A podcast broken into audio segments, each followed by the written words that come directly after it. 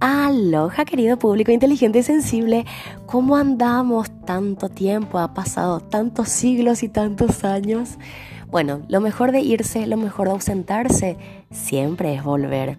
Bienvenidos a un nuevo episodio de esto que se denomina Cuadernito de Cine en su versión podcast, un espacio donde damos rienda suelta a todas nuestras pasiones, a todo lo que tiene que ver con el cine, con las series, con la cinefilia, la seriefilia, la música, los rescates musicales, los mini audiolibros y toda la distribución de la pavada que más nos entretenga. En el episodio número 14 del día de hoy te vamos a presentar la review de la película del momento Joker, estrenada hace poquito en el mes de octubre y dirigida por Todd Phillips. No te despegues, que yo te prometo que te vas a divertir.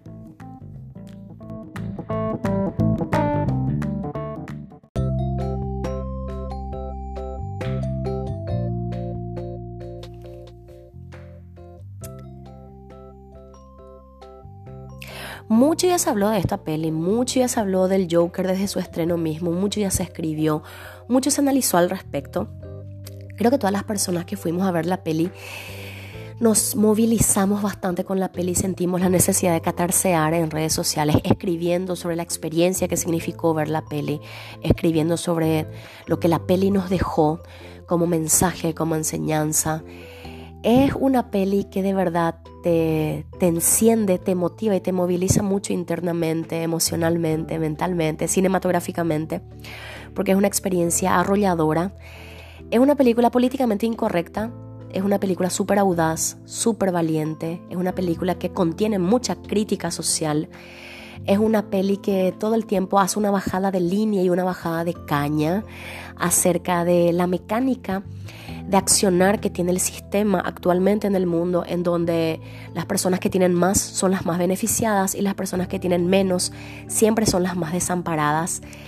Eh, todo el tiempo critica esa desigualdad de clases, todo el tiempo critica esa falta de tolerancia, esa falta de empatía, que hace que hoy día vivamos en un mundo muy cruel, ¿verdad? En un mundo de mucha violencia injustificada, de mucha agresividad gratuita, en un mundo que no tolera que vos seas vos mismo, que quiere que vos renuncies a tu individualidad para convertirte en masa y para poder doblegarte y dominarte de esa manera y obviamente eliminar tu identidad para que te conviertas en uno más.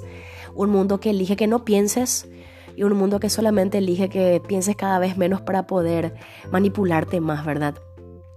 Y la verdad es que es muy difícil creer que exista en estos días una película así. Y más todavía viniendo una película comercial basada en un cómic. Eh, por algo ganó León de Oro en el Festival de Venecia. Por algo creo que es una de las películas del momento. Por algo creo que es la película del momento. Y así como dijo Michael Moore, es la película más importante de nuestros tiempos. Por algo creo que es una película que está dando mucho que hablar porque es una película que funciona como reflejo del mundo en el que vivimos, que es un mundo aterrador y perturbador, así como nos plantea la peli. Y creo que justamente hay muchas cuestiones a rever y a solucionar lo antes posible para que todo este caos, obviamente, no se manifieste de manera extrema como en la peli, sino al contrario. Veamos la manera de subsanarlo y la manera de hacer de que la convivencia social sea una experiencia positiva, no una experiencia negativa. Como dije, ya se habló mucho. Yo también hice mi review eh, vía redes. Pueden entrar a mi Facebook si quieren a leer y a disfrutar de lo que para mí fue la experiencia ir a verla en el cine. Y no una vez, sino varias veces. Entonces una película que cada vez que la ves te deja más preguntas, te deja más preguntas y te deja más respuestas y te deja más análisis y te deja mucho por oro en la cabeza. Eh, y es genial que el cine actual te genere eso, te genere no solo entretenimiento, sino por sobre todo un punto de vista crítico, agudo y de mucha reflexión, porque necesitábamos una obra así, que nos movilice, que nos incomode, que nos mueva, que nos haga mucho ruido y que haga que nos, veamos reflejados como en un espejo, ¿verdad? Y analicemos acerca de nuestra realidad social actual y veamos en qué tenemos que solucionar la problemática que estamos atravesando y que estamos viviendo en muchos sentidos. No solo aquí, sino en todo el mundo, porque creo que esta es una realidad que a todos nos compete como ciudadanos del mundo, no solo en Paraguay, no solo en Estados Unidos, sino en general, ¿verdad? Estamos en un momento de mucha acrimonía social, en un momento de eh, mucho odio innecesario, de mucha violencia injustificada. Entonces, una película sí trae un aire fresco, un aire nuevo, lleno de color, lleno de esperanza y lleno por sobre todo mucha reflexión aguda, que es lo que el cine antes acostumbraba a hacer, pero que últimamente se volvió en una suerte de, ¿cómo se excusa para entretener y para abstraer, ¿verdad?, mentes. Pero el cine también es un mecanismo para, para reflexionar, vernos reflejados en él, que eso sirva como una extensión de la realidad y por sobre todo como una suerte de análisis o de radiografía de cómo está el mundo actualmente. Y lo que vemos en Joker es la realidad actual y es justamente el análisis y el diagnóstico concreto de cómo está el mundo en la actualidad. Por más que sea una película que está, que está ambientada entre los 80 y 70, es una película que refleja perfectamente la condición actual de este mundo. Eh, en mi review había hablado muchos puntos de vista, pero acá en este podcast quiero hablar de, varios eh, temas o factores que me había olvidado eh, de hablar o de analizar. Por ejemplo, el soundtrack que me parece una cosa bellísima, alucinante, apoteósica, gloriosa, eh, llena de energía. Eh, el soundtrack es bastante polémico, así como la peli, es bastante transgresor, así como la peli.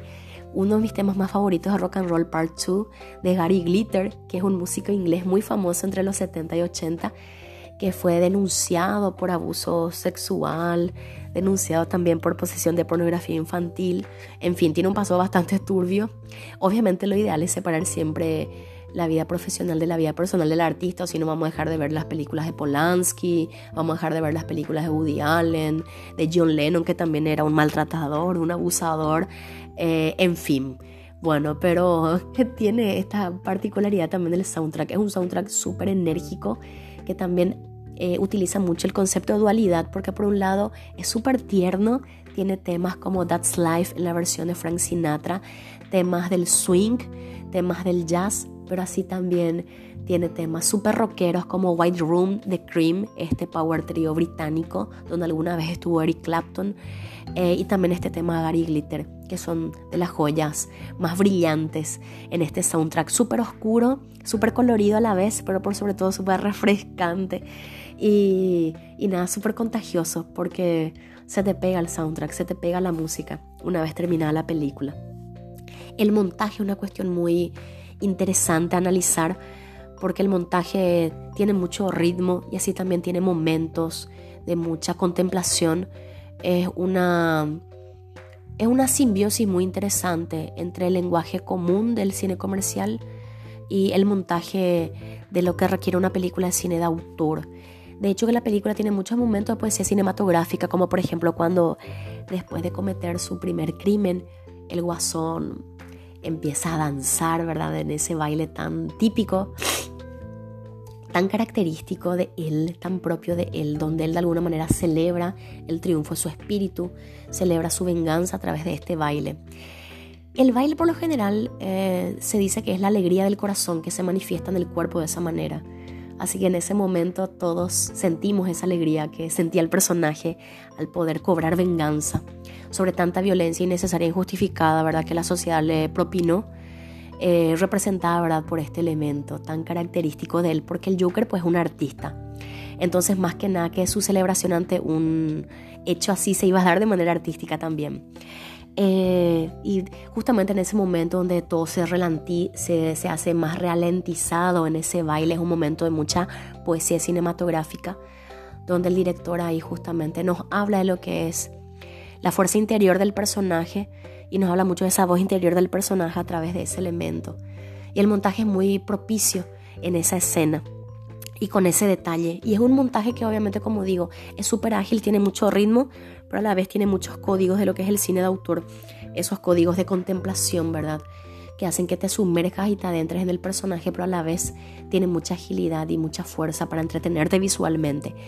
Yo creo que es una película comercial que tiene elementos de cine de autor, por eso es un híbrido que funciona muy bien para la crítica y para el público para el público amante del cine, comercial y para el público amante del cine de autor. Es un híbrido que tiene un pie posicionado en el cine comercial y el otro pie en el cine de autor y por eso funciona magistralmente. También funciona magistralmente por la dirección de Top Phillips, que es un director de alguna manera novato, pero ya tiene muchos títulos en su haber, como Hangover, parte 1, 2 y 3.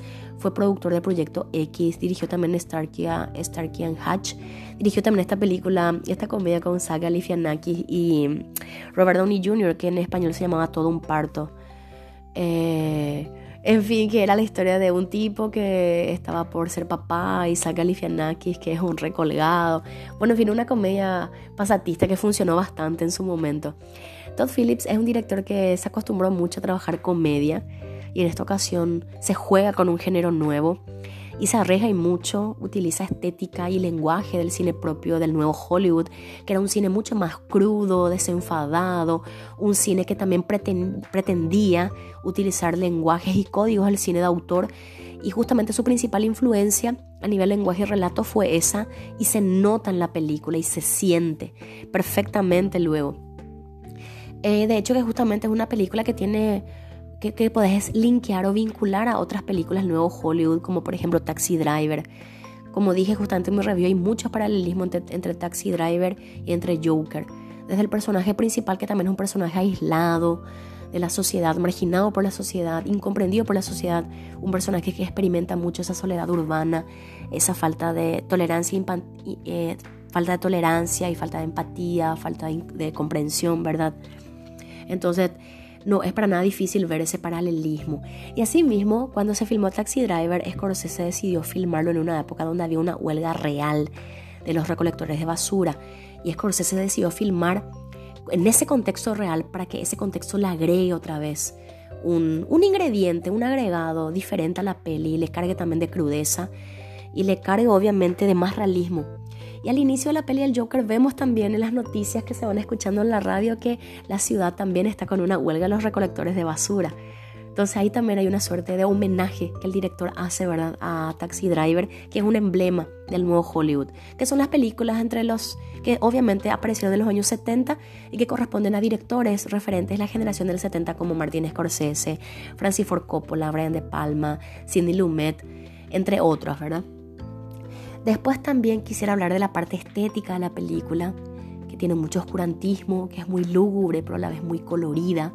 Y también quiero hablar de lo que es la técnica de clown, porque el Joker pues es un clown, es un payaso. Y la técnica de clown es una técnica de actuación totalmente aparte, que plantea la antinaturalidad, que plantea la proyección y la extensión obviamente de tus expresiones y de tu cuerpo como elemento para contar una historia, porque el clown no tiene habla tiene fluxus, o sea, un lenguaje que él improvisa.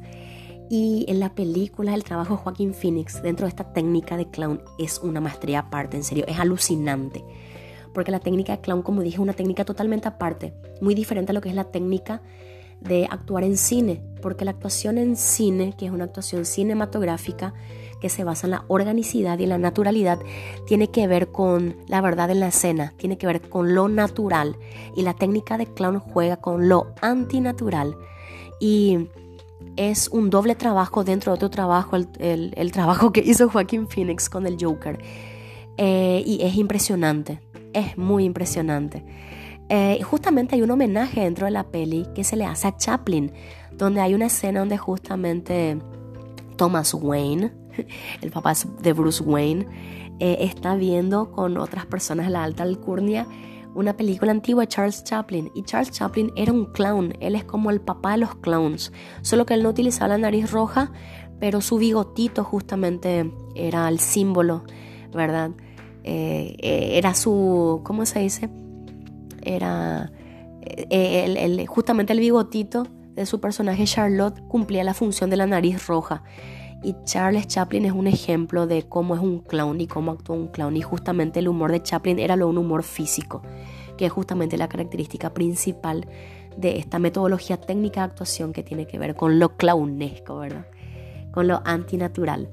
Y Joaquín Phoenix por eso realiza un trabajo impresionante, eh, utilizando esa técnica dentro de su trabajo como personaje de clown y fuera de ese personaje otra vez, creando el personaje de Arthur y después creando ese arco de personaje, ese viaje, esa transmutación, ese descenso al infierno de lo que después implica convertirse en el Joker y es descollante su laburo. Pero de hecho que el Joker luego es un personaje muy exigente a nivel actoral, por eso si no sos un actor colosal, si no sos un animal cinematográfico, no creo que lo puedas interpretar. Por eso a lo largo de toda la historia, el personaje del Joker fue interpretado por actores colosales como Jack Nicholson, como Heath Ledger, como Jared Leto, y bueno, ahora le tocó el turno a Joaquin Phoenix. Y él es un actor colosal, que siempre fue un actor colosal, siempre fue un actor inmenso, enorme, glorioso. Y es un actor que nunca nomás tuvo mucho alcance a nivel masivo, pero que con esta película ahora obviamente logró esa masividad, ese reconocimiento global y universal, que antes no lo tenía tanto porque él era un emblema, un símbolo más que nada del cine independiente o de otro tipo de películas, pero ahora con el Joker le llegó la hora a su consagración definitiva como gran estrella. Siempre fue un gran actor de culto y gracias al Joker se convirtió en una gran estrella que brilla por todos lados y en todo el mundo. Y eso se celebra y eso se agradece, obviamente. Más vale que él es el favorito a ganar el Oscar en el 2020 y eh, sería muy justo que le den a él por toda una trayectoria inmensa, viene haciendo películas de finales de los 80 eh, y ha hecho trabajos descollantes. Fue nominado al Oscar por Walk the, Line, donde interpretó a Johnny Cash. También fue nominado al Oscar por... Eh, su primera nominación fue por El Gladiador a Mejor Actor de Reparto. También fue nominado por The Master de Paul Thomas Anderson. En fin, o sea, eh, actuaciones colosales y descollantes, él la, tiene en su filmografía, no una vez, sino en varias películas como ejemplo. Y el Joker por eso no es una excepción, pero podemos llegar a un acuerdo. Es hasta el momento su mejor papel y su mejor película, su mejor trabajo hasta la fecha. El más completo, el más redondo y tal vez el más exigente de todos. Porque como digo, no es fácil interpretar un, un laburo así, no es fácil interpretar a un villano como el Joker, que tiene muchos elementos, que tiene muchos detalles, ¿verdad? Que obviamente requiere de tu total y absoluta entrega como intérprete artístico, ¿verdad? Para darle cuerpo y alma a este personaje que es tan apasionante, tan rico, pero a la vez tan desquiciado, ¿verdad? Tan lógico, pero tan ilógico a la vez. Es una película que, como digo, vale la pena ir a verla. Vale la pena ir a verla porque vale la pena quemar bulbos, vale la pena abrir la cabeza y que la peli nos cargue con todas las ideas, con toda la crítica, con todos los mensajes que nos plantea. Pega hacer esta reflexión y autorreflexión acerca de quiénes somos, acerca de en qué mundo vivimos y acerca de cómo nos comportamos con el otro, cómo nos comportamos con el más débil, eh, cómo nos comportamos con nuestra individualidad. Eh, hacemos lo que hacemos solamente para ser aceptados, solamente para pertenecer o hacemos lo que hacemos porque queremos ser nosotros mismos. Eh, nada, y es una película que te deja mucho, en muchos sentidos, en especial con respecto a quiénes somos, qué es lo que queremos hacer, a dónde queremos llegar y de qué manera nos ayuda el sistema y la sociedad en ello, en cumplir nuestros objetivos. O tenemos que entregarnos a los patrones que dicta la sociedad para poder cumplir el sueño americano, poder cumplir nuestras metas más eh, ansiadas o soñadas, ¿verdad? Es mucho para analizar y mucho para debatir. Robert De Niro también actúa en la peli y hace un laburo descollante, interpreta a un anfitrión de un programa de TV, ¿verdad? De estos talk shows. Eh, y nada, por lo visto, ¿cómo se llama? Eh, el director obviamente tiene la, el trabajo a través de este personaje satirizar un poco esa imagen de, este, de ese tipo de personajes, ese tipo de periodistas que básicamente eh, utilizan la vulnerabilidad de las personas para hacer de eso un comercio y hacer de eso plata y hacer de eso una venta. De alguna manera es como que te utilizan para lucrar contigo, pero al final a nadie le importan tus emociones, a nadie le importa que se burlen de vos, a nadie le importa que termines humillado, con tal de generar más rating y con tal de que les sirvas para eso, ¿verdad? Entonces habla mucho del abuso, de la, mediatización y del abuso también eh, que se hacen de algunas noticias o de algunos temas, no solo para que obviamente esa problemática se solucione, sino de alguna manera para generar más polémica y que la gente vea tu producto y generar esa prensa amarillista para que obviamente se genere polémica, todos la lean, se genere viralización, pero finalmente termine en la nada y nadie termine solucionando ni haciendo nada al respecto. Entonces, da mucho para debatir. Me parece que por más que sigamos analizando, encontrando nuevos temas para debatir, para analizar, para diseccionar, eh, vamos a seguir encontrando más y más cada vez, ¿verdad? Porque es una película que con ver una vez no te basta para disfrutar de todo lo que tiene la peli para darte, con dos veces tampoco, con tres veces tampoco. Entonces, si no la fuiste a ver, por favor anda, aprovecha Eh, aunque este es el mejor momento para ir a ver porque cada vez va a ir menos gente al cine y por ende la experiencia en el cine va a ser mucho más placentera.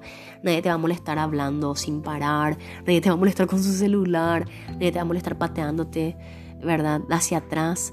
En fin, la experiencia cada vez va a ser más placentera yendo al cine a disfrutar de la peli, ¿verdad? Porque cada vez va a ir menos gente. Y yo justamente elegí luego en estos tiempos ir a ver porque en los primeros tiempos, wow, era un mar de gente y es muy difícil disfrutar de una película así con mucha gente hablando, con mucha gente yendo nomás por la obligación de querer ver la peli, porque últimamente es re cool ir a ver el Joker y no me puedo quedar detrás y no, me, no puedo ser el loser que todavía no se fue a ver el Joker, entonces me tengo que ir para, para pertenecer a esa gran masa cool. Y bueno, en fin, ¿verdad? Pero ahora están mermando cada vez más eso, así que es más disfrutable la experiencia por estos días. Así que bueno, de esta manera eh, nos hemos despedido de este podcast, de este episodio número 14, invitándote a que vayas a ver el Joker, que es la película al momento, diciéndote que esta película de alguna manera hace que el cine siga respirando, que el cine siga teniendo esperanzas y que obviamente la cinefilia siga teniendo mucho material para continuar viviendo. Porque últimamente la seriefilia está con todo, pero la cinefilia ya estaba básicamente en línea mortal o en terapia intensiva, pero el Joker vino a resucitar al cine y a la cinefilia y estamos muy agradecidos por ello. Así que muchísimas gracias por prestarme tus oídos, por escucharme por dejarte llevar a través de este viaje denominado Cuadernito de Cine en su versión podcast. Mi nombre es Marlene Sautú, te agradezco enormemente por todo, te deseo un genial fin de semana, te deseo un genial eh, momento fantástico eh, que obviamente lo vas a vivenciar si te vas a ver el Joker y si no querés ir a ver el Joker no importa.